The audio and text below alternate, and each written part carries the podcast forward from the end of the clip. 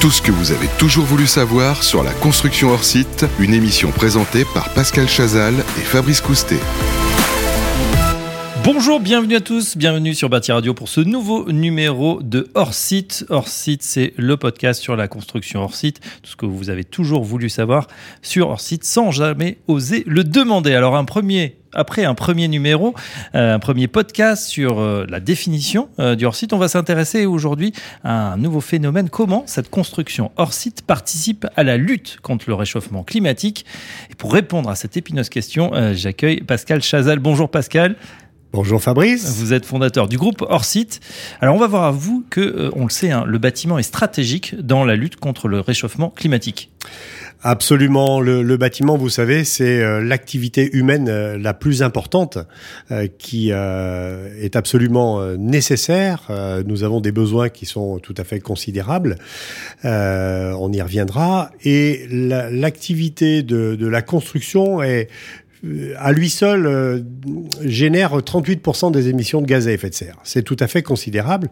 Euh, L'Agence nationale de l'énergie, qui vise un, un zéro carbone d'ici 2050, nous dit en fait il faudrait améliorer de 50%, réduire de 50% le, le, CO2 dans l'activité de, de, de, la construction. C'est tout à fait considérable. Ça représente une, une amélioration de 6% par an euh, jusqu'en 2030. Et 6%, c'est à peu près la baisse que nous avons eue avec, euh, pendant toute la période Covid. Mmh. Quand tout était à l'arrêt. Quand tout était à l'arrêt. Donc vous vous rendez compte le, le gap absolument considérable euh, qu'il faut franchir. Donc c'est tout à fait tout à fait énorme. Et les besoins sont sont très importants et, et j'aime bien le rappeler. Les besoins ils sont importants en termes de construction neuve. On nous dit aujourd'hui que pour faire face à l'augmentation des des populations dans le monde entier, il faut construire 1300 bâtiments par jour c'est absolument considérable.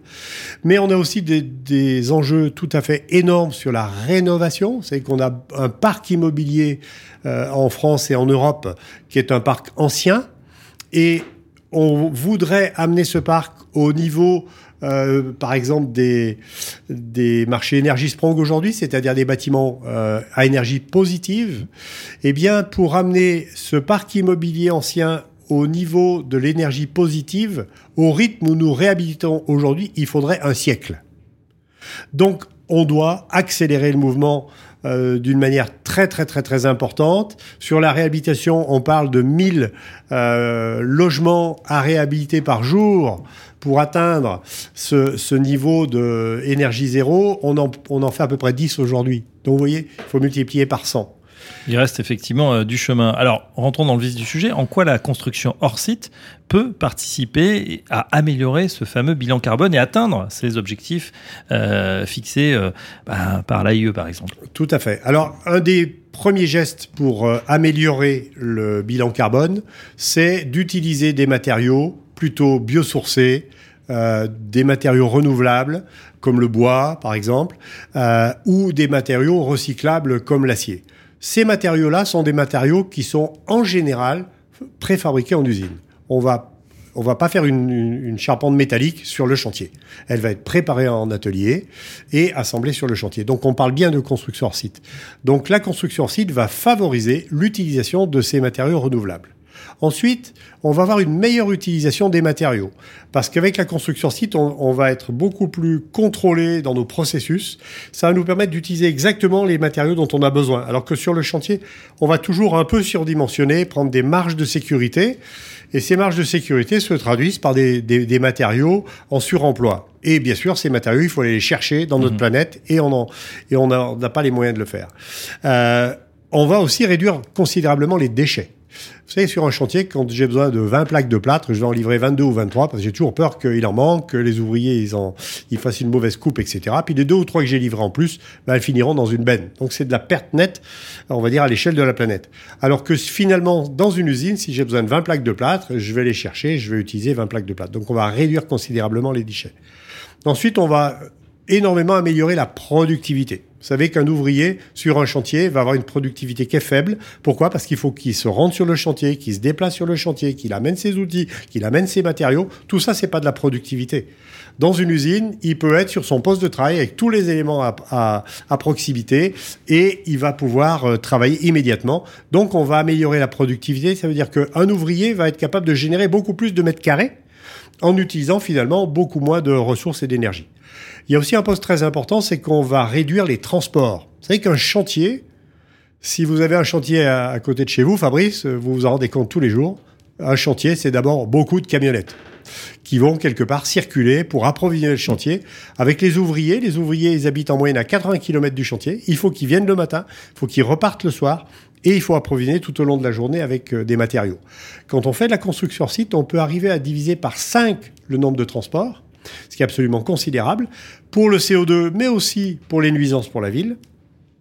Et puis, euh, on va aussi faciliter le réemploi euh, et l'économie circulaire. Alors, le réemploi, on va pouvoir fabriquer en usine avec des matériaux de réemploi. C'est plus facile dans une usine d'aller chercher des matériaux de réemploi que sur un chantier. Et puis on va aussi penser au réemploi des matériaux de demain quand euh, on, va euh, se servir finalement dans une deuxième vie de, des éléments qu'on a fabriqués. Alors un exemple que je voulais citer, c'est au Japon. Au Japon, vous savez, après-guerre, euh, ils, ont relancé le Japon avec l'automobile, et notamment Toyota. Et en fait, ils avaient besoin de loger les ouvriers des usines d'automobiles, et Toyota, le premier, a créé des usines pour euh, fabriquer des maisons, qui sont des maisons modulaires. Donc ils ont aujourd'hui une expérience de plus de 60 ans dans, dans ce domaine-là, et ils atteignent une telle qualité de, de produits sur leurs maisons qu'aujourd'hui, ils s'engagent ils offrent à leurs clients une garantie, Fabrice, écoutez-moi bien, une garantie constructeur de 65 ans sur leur maison. Hmm. Tellement ils maîtrisent la qualité. Et, cerise sur le gâteau, ils vous offrent, quand vous voulez, si un jour vous en avez marre de votre maison, vous avez envie de changer, eh bien en fait, ils sont capables de démonter votre maison en une journée, de récupérer les éléments, de les faire repasser dans une usine de recyclage, et on va recycler jusqu'à 80% des matériaux et les nouveaux éléments, les nouveaux modules vont repartir sur le circuit du neuf et vous, vous aurez une maison euh, toute neuve au, goût du jour. Ah ben voilà, on en sait un petit peu plus sur cette construction hors site hein, qui fait de plus en plus de, progrès et en tout cas qui est stratégique aussi, on le comprend dans la lutte contre le réchauffement euh, climatique. Merci Pascal, Pascal Chazal, et à très bientôt pour un prochain podcast. Merci Fabrice. Hors site, tout ce que vous avez toujours voulu savoir sur la construction hors site une émission présentée par Pascal Chazal et Fabrice Coustet à retrouver sur le site bâtiradio.com.